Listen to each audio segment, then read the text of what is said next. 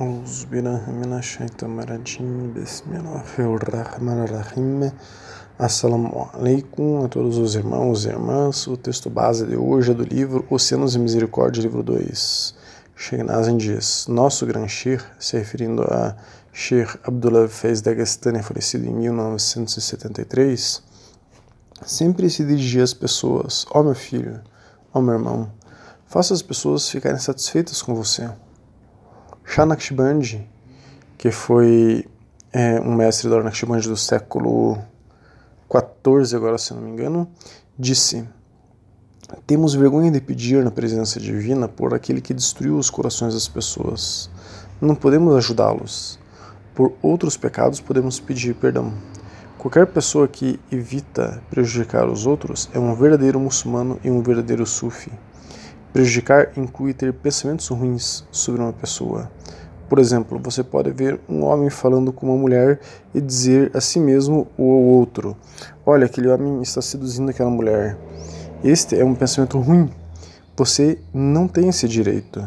Você, como você sabe disso? É apenas especulação. Se o homem se mantém afastado de tais suposições, Alá Todo-Poderoso limpará seu coração e ele alcançará o bom caráter antes de deixar essa vida. Suposições erradas são um sinal de sujeira em nossos corações. Por exemplo, esse menino, Shegnaz aponta para o menino de seis anos. Se ele está olhando para aquele homem e aquela mulher, ele está pensando algo ruim? Então, nós temos vários estudos sobre a purificação do coração, quem quiser pode nos solicitar esses estudos sobre purificação do coração e todos os estudos que nós mencionarmos. Sheinaz nos aponta que quando pensamos mal dos, dos outros, quando inferimos que aquela tal pessoa está supostamente fazendo algo errado, pensamos alguma maldade, é porque muitas vezes nós estamos contaminados com a maldade. Temos que limpar o nosso coração. Buscamos a purificação do nosso coração. Pior é aquele que amaldiçoa o outro temos estudos sobre isso. E também é, temos estudos sobre pensar mal do outro. É, que nós não deveríamos ter, enfim, essa prática né, de pensar mal do outro. É, temos um estudo que aprofunda um pouco esse assunto. Quando pensamos mal do outro, já estamos sujando o nosso coração. Mas pior ainda é quando falamos mal do outro. Então, amaldiçoar o outro é algo é, gritante que é errado, digamos assim. Agora, é, muitas vezes estamos fazendo fofoca, falando mal do outro de maneira sorrateira, o que também é, suja o nosso coração. Há outro ponto sendo abordado nesse texto base de hoje, que é um princípio importante do Islã e uma máxima legal do fiqh, da jurisprudência, essencial na lei islâmica, que é evitar ao máximo prejudicar os outros. Este é o nosso tema de hoje. Quando um muçulmano prejudica alguém, deve correr e tentar reparar o que fez ao outro. Al-Suyuti, que era um mufti, um doutor em Islã egípcio do século XVI e também era um sufi, disse que quando prejudicamos alguém, o dano deve ser removido. Isso está no livro Al-Ashba' wal-Nazair 7. Abu Minerias, um alim, um estudioso, um pesquisador do Islã contemporâneo, diz, né, vamos trazer algumas coisas dele aqui hoje, que, como regra geral, os muçulmanos devem, não devem prejudicar outras pessoas, especialmente outros muçulmanos. A única exceção a essa regra deve, deve ser a necessidade da legítima defesa contra a agressão ou para evitar algum mal é, maior, conforme afirma a seguinte máxima jurídica: um dano maior pode ser removido por um dano menor. Isso está no livro Shah Majalat al-Arkan 154. Se você vai cometer um dano a alguém para evitar um dano muito maior, aí seria justificável aquele dano menor.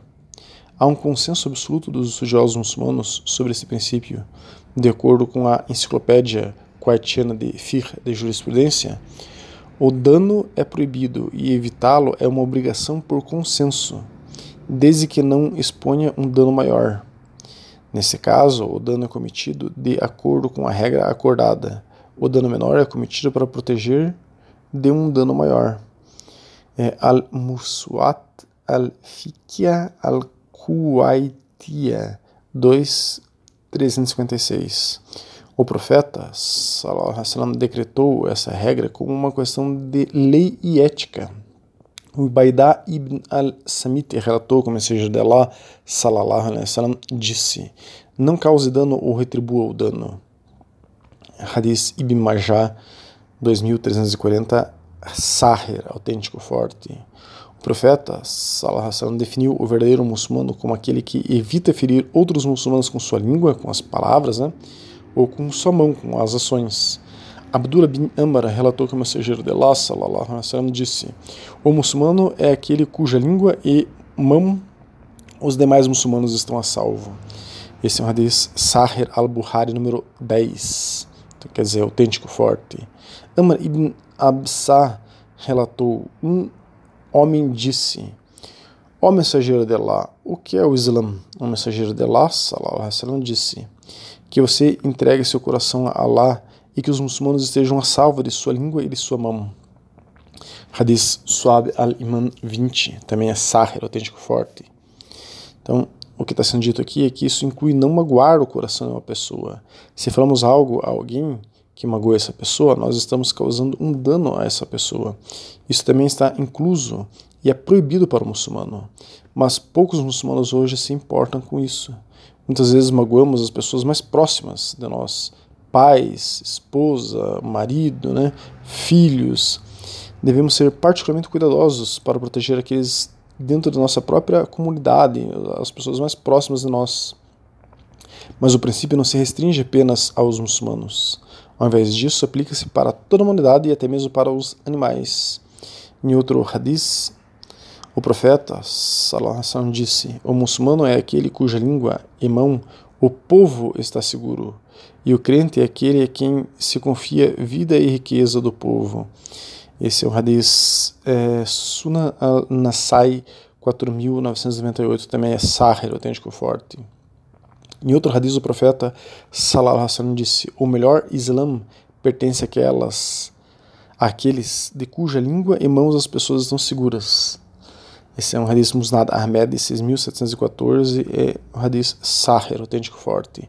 Então, enfim, esse princípio né, das pessoas estarem é, seguras da nossa própria língua e das nossas próprias mãos, ações, é um princípio que é transmitido em vários hadizes.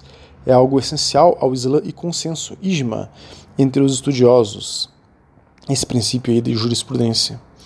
Vemos que são vários os transmissores de hadizes que mostram que o profeta sallallahu realmente assim orientou os muçulmanos.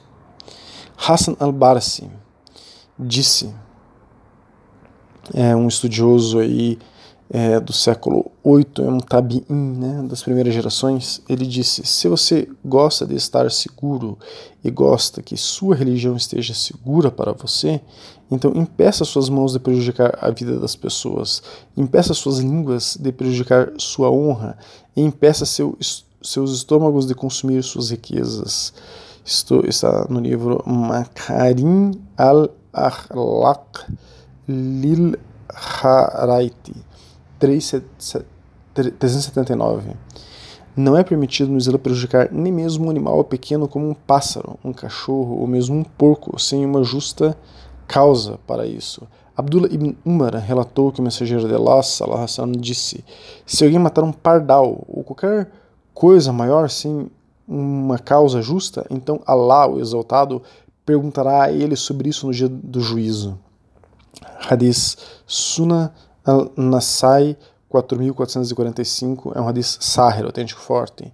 Em outro hadith semelhante, o profeta Salassan disse: Quem matar injustamente um pardal o fará suplicar a Allah no dia do juízo, dizendo: Ó oh, Senhor, ele me matou sem motivo e não matou para nenhum propósito benéfico. Também é um hadith é, Sunan al-Masai 4446. Fuda, Fudail ibn Iyad, que é um tabi'in também das primeiras gerações do século 8, disse: Por Deus, não é lícito que você machuque um cachorro ou um porco sem uma causa justa. Então, como você pode machucar um muçulmano? Isso está no livro Siyar Alam al-Nubala, 8427. Essa é uma pergunta que os talibãs, o Estado Islâmico, o exército saudita da Arábia Saudita, o exército dos Emirados Árabes deveriam se fazer. Eles seguem o arabismo, falam que tudo é haram, tudo é proibido, temos estudos sobre haram, mas matam muçulmanos e muçulmanas em suas guerras. De fato, um verdadeiro muçulmano não deve prejudicar sequer seus vizinhos, sejam eles muçulmanos ou não muçulmanos, para que não seja proibido de entrar no paraíso. Temos estudo sobre o paraíso. Abu Huraira relatou que o mensageiro de Allah, wasallam, disse: Quem acredita em Allah e no último dia, não faça mal ao próximo. Esse é um hadith sahir, autêntico forte, al-Bukhari 6110. Em outro hadith, o profeta sallallahu disse: Não entrará no paraíso aquele cujo vizinho não esteja seguro de seu mal. Esse é um hadith sahir muslim número 46. Ainda em outro hadith, o profeta sallallahu disse: Não devo lhe dizer o que distingue o melhor de vocês do pior de vocês? Os melhores de vocês são aqueles de quem se espera o bem, e as pessoas estão a salvo de seu mal. Os piores de vocês são aqueles de quem não se espera bondade e as pessoas não estão a salvo de seu mal. Esse é um hadith Tirmizi, número 2263, Sahir, autêntico forte. Todos nós entendemos como as ações malignas podem ser prejudiciais mas muitos de nós não percebem que as palavras simples podem ser igualmente prejudiciais.